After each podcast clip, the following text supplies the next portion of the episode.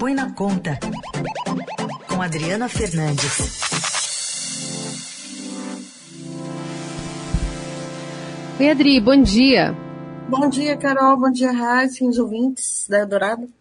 Bom Ô, Adri, a gente está querendo entender um pouco toda essa movimentação a reboque do aumento dos preços dos combustíveis anunciado ontem pela Petrobras e o que foi para frente, o que de fato pode é, sair do papel e virar realidade a partir das decisões ontem do Senado e da Câmara. Exatamente, Carol. Esse reajuste já foi esperado por integrantes do governo, ele estava em discussão é, no, nas reuniões dessa semana, do início dessa semana, no Palácio de Ministros, no Palácio do Planalto, com o presidente Jair Bolsonaro. É claro que ninguém pode é, falar abertamente dessa, dessa discussão, porque esse é um preço livre e é de decisão da Petrobras, do seu conselho, dos seus diretores, né, do, da, da, empresa que é, a, é estatal, mas tem ações no mercado e acionistas minoritários.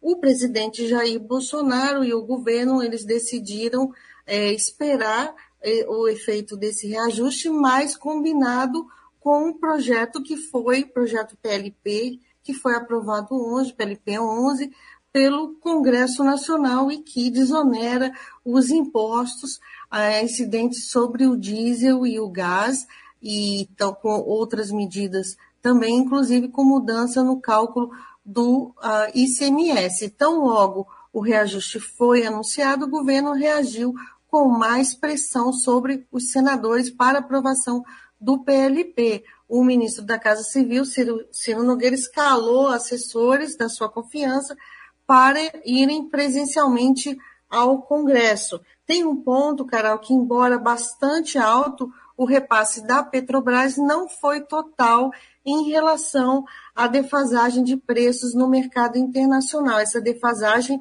acumulava 57 dias sem ajuste nos preços da gasolina e diesel e 150 dias, 152 dias no GLP. Esse foi um ponto defendido pelo governo, pela equipe econômica nas reuniões da semana ah, que, dessa semana. Por quê? Porque eles acham que ah, com essa aprovação dá para ratear esse custo aí da União, estados e consumidores. O ponto é que os, essa é uma medida muito impopular. O presidente e o presidente Bolsonaro, o presidente da Câmara, todo mundo reagindo, principalmente com a ameaça de greve dos caminhoneiros que volta aí para o radar. Por isso, é por isso exatamente que o governo ainda é, não tem a sua bala é, a, sua, a medida mais importante, ela continua na mesa, que é a concessão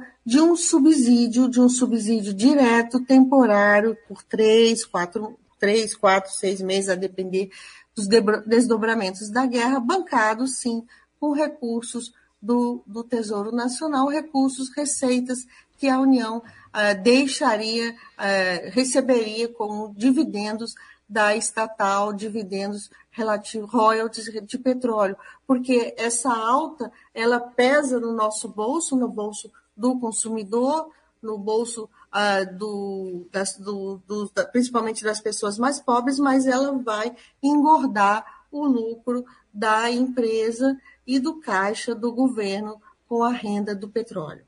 É, tem um, um, já um critério, alguma coisa desenhada pelo menos para esse subsídio, Adri?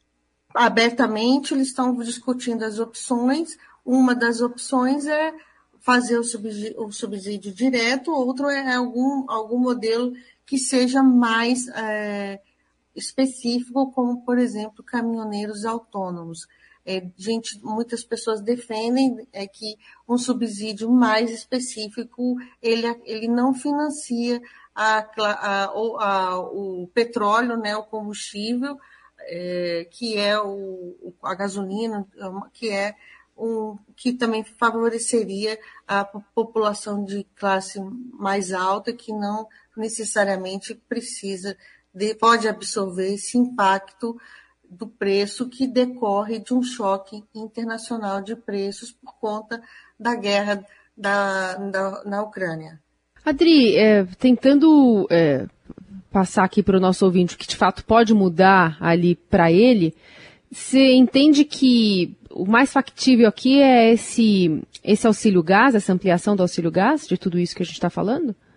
Sim, eu, eu, eu acho que a população de baixa renda ela precisa desse, desse auxílio. A gente já está num momento que vem do, da, do, ano, do, do, do, ano, do ano passado, né, com uma discussão uma, da pandemia, perda de renda, um auxílio que não oferece todo o atendimento, né, a população ela vai, ela sofre mais com esse aumento, esse aumento de, de preços e, e o auxílio gás, com certeza, é, vai sair, vai sair, é, porque o Congresso também colocou no projeto aprovado ontem esse auxílio. O auxílio gasolina de 300 reais também foi aprovado, no, dentro de, foi incluído dentro de um projeto, mas esse sim é, há todo um embate jurídico, Carol, em torno desse, desse auxílio. Por quê? Porque em ano eleitoral, uhum. é, o, em ano eleitoral, o governo, a lei eleitoral não, não permite.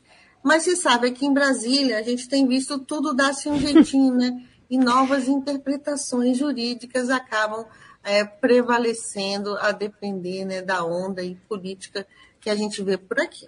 Eu Porque na, na, na, ponta, na ponta né, da, da letra da lei mesmo, esse auxílio só valeria para 2023. Então... Exatamente. Esse auxílio gasolina, sim, no próximo ano. É, mas eu aqui, que já vi, já vi de muito por aqui. Olha o que a gente viu muita no passado, coisa. com precatório, com um monte. Eu, aqui é, é, é, o sabor da onda.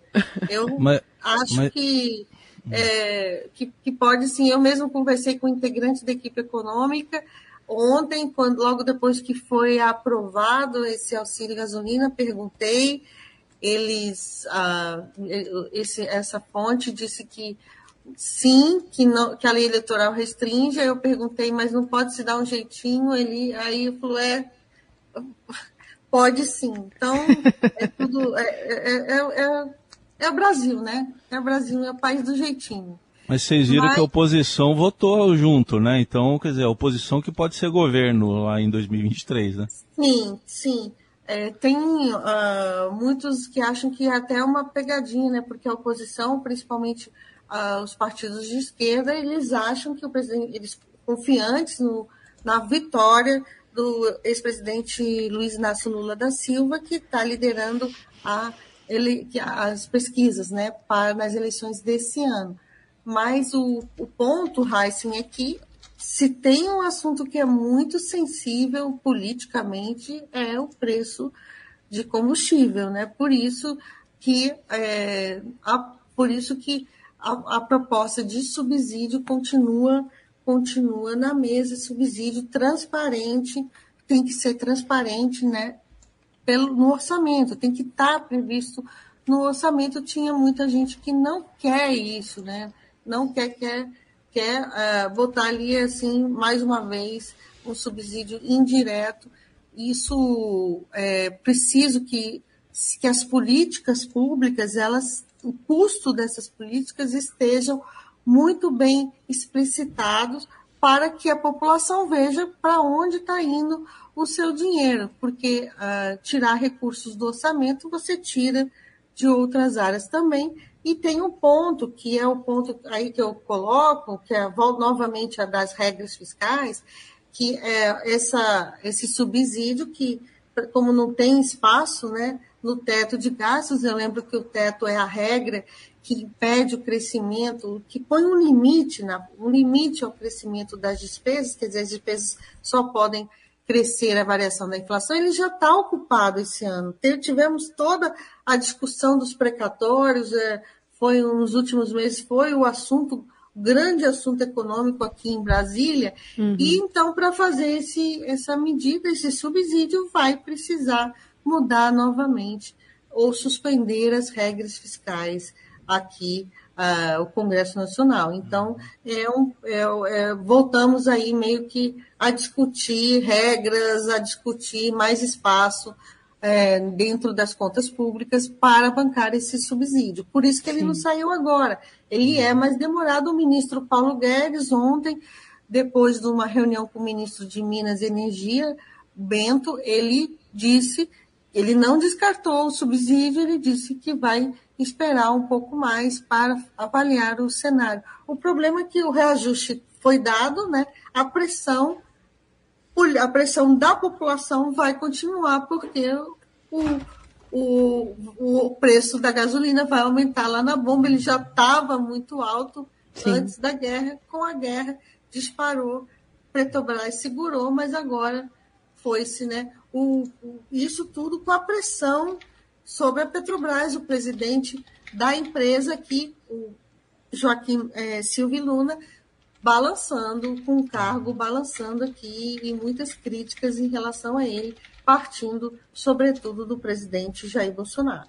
Essa Adriana Fernandes aqui no Jornal Dourado com a análise de toda essa discussão que está super quente lá em Brasília a partir do aumento do preço dos combustíveis. Adri, obrigada, viu? Até semana que obrigada, vem. Obrigada, Carol, Heisen e bom fim de semana a todo mundo.